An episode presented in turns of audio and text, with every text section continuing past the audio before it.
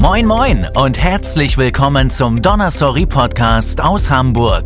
Der Podcast über deutsch-koreanische Popkultur, Politik und Alltagsgeschichten eines Nordlichts.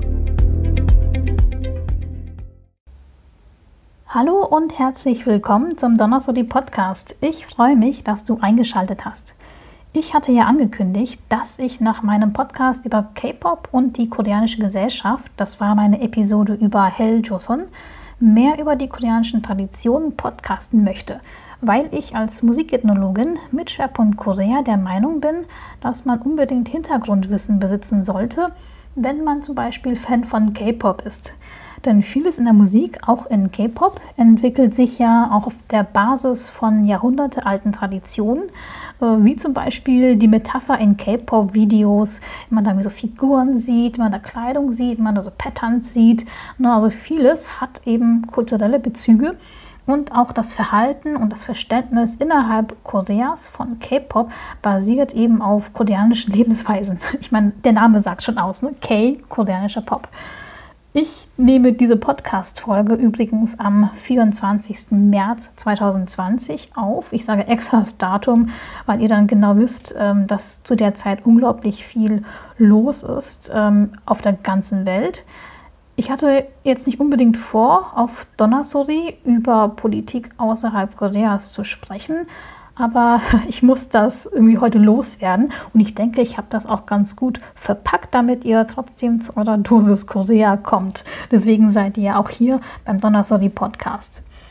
Ja, also worum geht's? Ich habe auf Twitter gelesen, dass einige mittlerweile in dieser Lage, in der wir uns befinden, ähm, über das Triage- oder Triage-Verfahren während der Covid-19, der Corona-Krise ähm, nachdenken. Also das ist so eine Art oder das ist ein Verfahren zu entscheiden und einzuteilen, wer bei der medizinischen Versorgung priorisiert werden soll und wer eben nicht, ne, weil die Ressourcen wie zum Beispiel Beatmungsgeräte halt knapp werden. Angeblich tun das bereits andere Länder und ähm, ja, manche Länder, unter anderem auch in Deutschland, also da wird halt äh, diskutiert, ähm, was das Zeug hält, sehr kontrovers. Und gerade zu diesem Thema oder zu die, äh, bei diesem Hintergrund möchte ich dir ein Märchen oder besser eine Parabel aus Korea erzählen, die ich als Kind gehört habe. Ich habe das äh, ja, als Märchen, als Märchenstunde äh, zu hören bekommen. Nicht, dass man mir jetzt Angst machen wollte oder so, sondern ähm, übrigens war ich damals und heute ein kompletter Bücherwurm. Ich äh, liebe Sagen, Legenden, egal aus äh, welchem Land, aus welchem Kontinent. Und ähm, deswegen, ja, also mir wurden sehr, sehr viele Märchen von meinen Eltern, besonders von meiner Mutter erzählt. Äh, und diese Parabel ist mir eben auch jetzt hängen geblieben und daran musste ich sofort denken, als ich gehört habe, ähm, ja, dass man zum Beispiel in diesem Triage- oder Triageverfahren wirklich sagt, hey, alle über 60 oder alle über 70, ähm, je nachdem, ähm, die können wir nicht mehr retten, die lassen wir einfach sterben. Ne? Also als ich das gehört habe, musste ich sofort an diese koreanische äh, Parabel denken. Ähm, ja, also übrigens, wenn ihr Lust drauf habt, weitere koreanische Märchen zu hören, ne, also nach diesem äh, Versuch hier in dieser Episode, sagt mir einfach gerne Bescheid. Ja, nun kommen wir aber zu dieser Parabel aus Korea und die geht folgendermaßen. Eine Familie bestehend aus dem Großvater, Vater, Mutter und Enkelsohn lebten auf einem Hof zusammen und haben ihn auch gemeinsam bewirtschaftet. Also die Felder, die Nutztiere, das Leben als Bauer war hart, aber es gab immer reichlich zu ernten und die Arbeit war nie eintönig und man lebte halt als Familiengemeinschaft ähm, ja, sehr friedlich zusammen. Aber als eine ganz große Hungersnot ausbrach, Regen, Stürme und ein sehr, sehr harter Winter eben die Tiere und die Ernte fast zunichte gemacht hat, ähm, ja, fassten der Vater und die Mutter einen Entschluss. Der Großvater war nämlich wegen seines hohen Alters bereits sehr gebrechlich geworden und konnte nicht mehr sehr viel auf dem Bauernhof mithelfen und brauchte dazu noch Pflege, weil er eben halt so ja, gebrechlich geworden war und war natürlich nach dieser Hungersnot und nach diesen ganzen Rückschlägen, die sie erleiden mussten, einfach nur noch zusätzlicher Ballast. Also jemand, der extra durchgefüttert werden musste irgendwann dann, als so die Vorratskammer immer leerer und leerer wurde und sie bald gesehen haben, ja, irgendwie haben wir jetzt bald nichts mehr zu essen und wir müssen immer noch den älteren Herrn, den Großvater halt noch mit durchfüttern und der jetzt auch noch bettlägerig geworden war und ja, böse gesagt, auf dem Hof nichts mehr leisten konnte, kamen halt äh, der Vater und die Mutter zum Schluss, dass es eben jetzt echt nicht mehr so weitergehen konnte. Deswegen äh, schulterte der Vater eines Tages seine Holztrage in Koreanisch, also auf Koreanisch nennt man das Jige, ähm, mit dieser Holztrage transportierte man übrigens äh, früher Weizen, Gras, Kompost und eigentlich so alles, was ein Gewicht hatte und ähm, längere Strecken transportiert werden musste. Also die Jige ist übrigens ein sehr, sehr altes ähm, Tool in der, ja, wie sagt man, Landwirtschaft, in der koreanischen Landwirtschaft und ist so ein traditionelles Gerät, denke ich mal. Ne, und ähm, da Korea ein sehr hügeliges Land ist, wie ihr auch schon in verschiedenen Dokus seht oder auch Fotos, was sind jetzt keine mega Berge, aber es ist auch schon äh, schön hügelig und die Straßen selbstverständlich vor Hunderten vor Jahren auch durch undurchdringliches Terrain führten oder halt Wege oder halt nicht mal Wege, war diese Trage namens äh, Diege schon immer Teil ähm, ja, der Farmkultur Koreas. Ne? Ist einfach leicht, wenn man sehr, sehr viel Gewicht auf einmal schultert und äh, transportieren muss. Der Vater setzte also den Großvater auf die Trage, band ihn dann fest, also schnürte ihn dann so zu wie so ein Paket und schulterte dann die Trage. Zusammen mit seinem Sohn, also dem Enkelsohn, machten sie sich dann auf den Weg in Richtung eines äh, recht hohen und dicht bewaldeten Berges.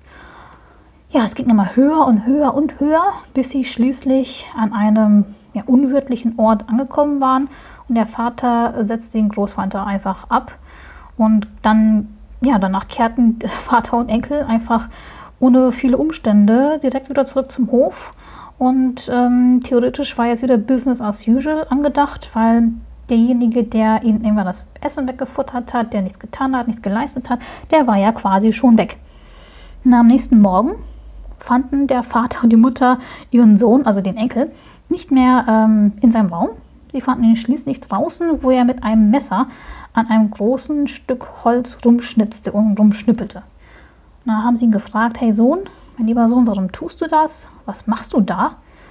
Und der Sohn antwortete dann, ich fange schon einmal an, eine Trage zu schnitzen, damit ich euch beide in die Berge tragen kann, wenn es denn in der Zukunft dazu kommen sollte.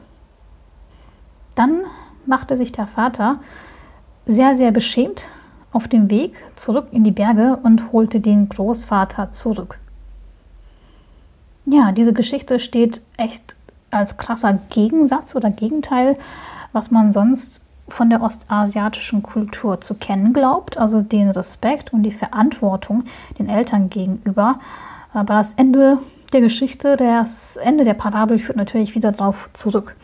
Also wie so viele Märchen oder Geschichten, die zunächst oral weitergegeben wurden, kannst du davon ausgehen, dass es wirklich viele verschiedene und ausgeschmücktere Versionen dieser Geschichte gibt. Aber eins verändert sich bei dieser koreanischen Geschichte nicht. Ähm, ja, die Art und Weise, wie man mit anderen Menschen, besonders älteren Menschen und den eigenen Eltern von allen Dingen umgehen sollte.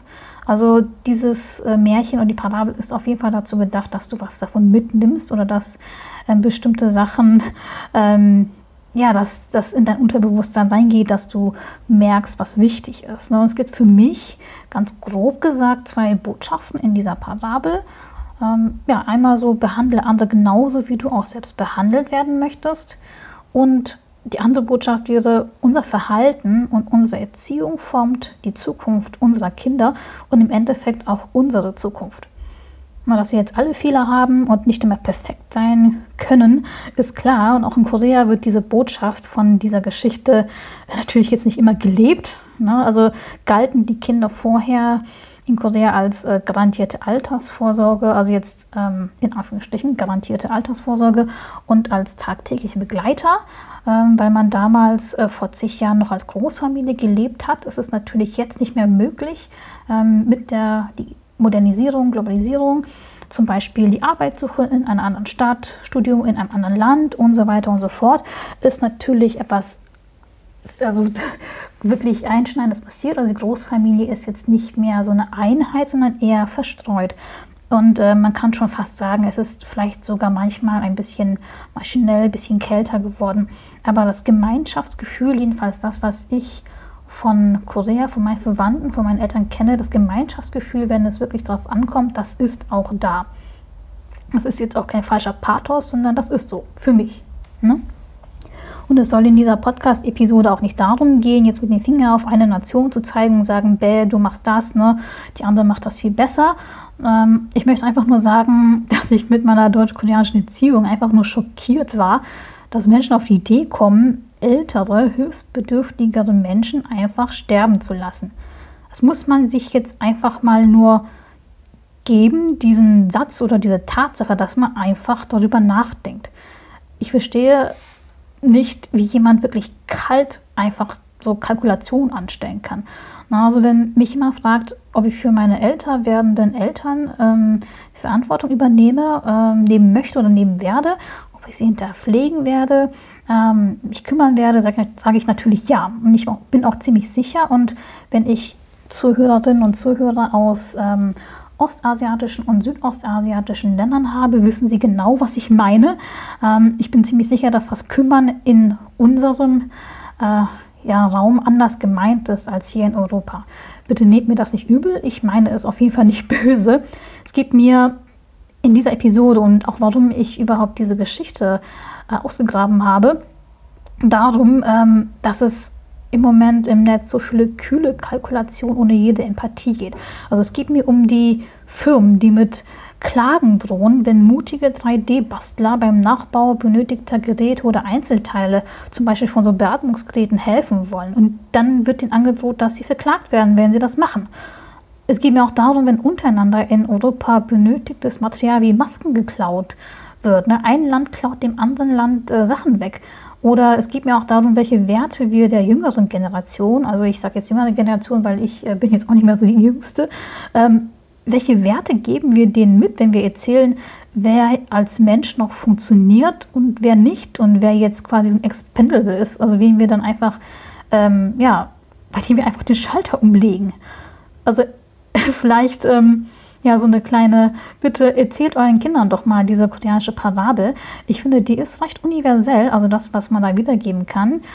Besonders junge Kinder saugen wirklich alles Wissen in sich auf und sind empfänglich und sind vielleicht sogar noch interessierter, äh, toleranter für neue, wichtige und gute Sachen. Wir können nicht die ganze Welt retten, aber unsere Eltern schon und vielleicht auch uns selbst, wenn wir in 40, 50 Jahren, ähm, also wenn in 40, 50 Jahren zum Beispiel deine Kinder vor die Wahl gestellt werden, ist meine Mama, ist mein Papa überhaupt noch nützlich? Vielleicht erinnern sie sich dann an das komische Märchen aus Korea, was du ihnen erzählt hast. Wer weiß. Dir diese Episode von Donasori gefallen? Dann abonniere den Donasori Podcast auf iTunes oder Spotify und besuche uns unter www.donasori.de. Danke und moin moin!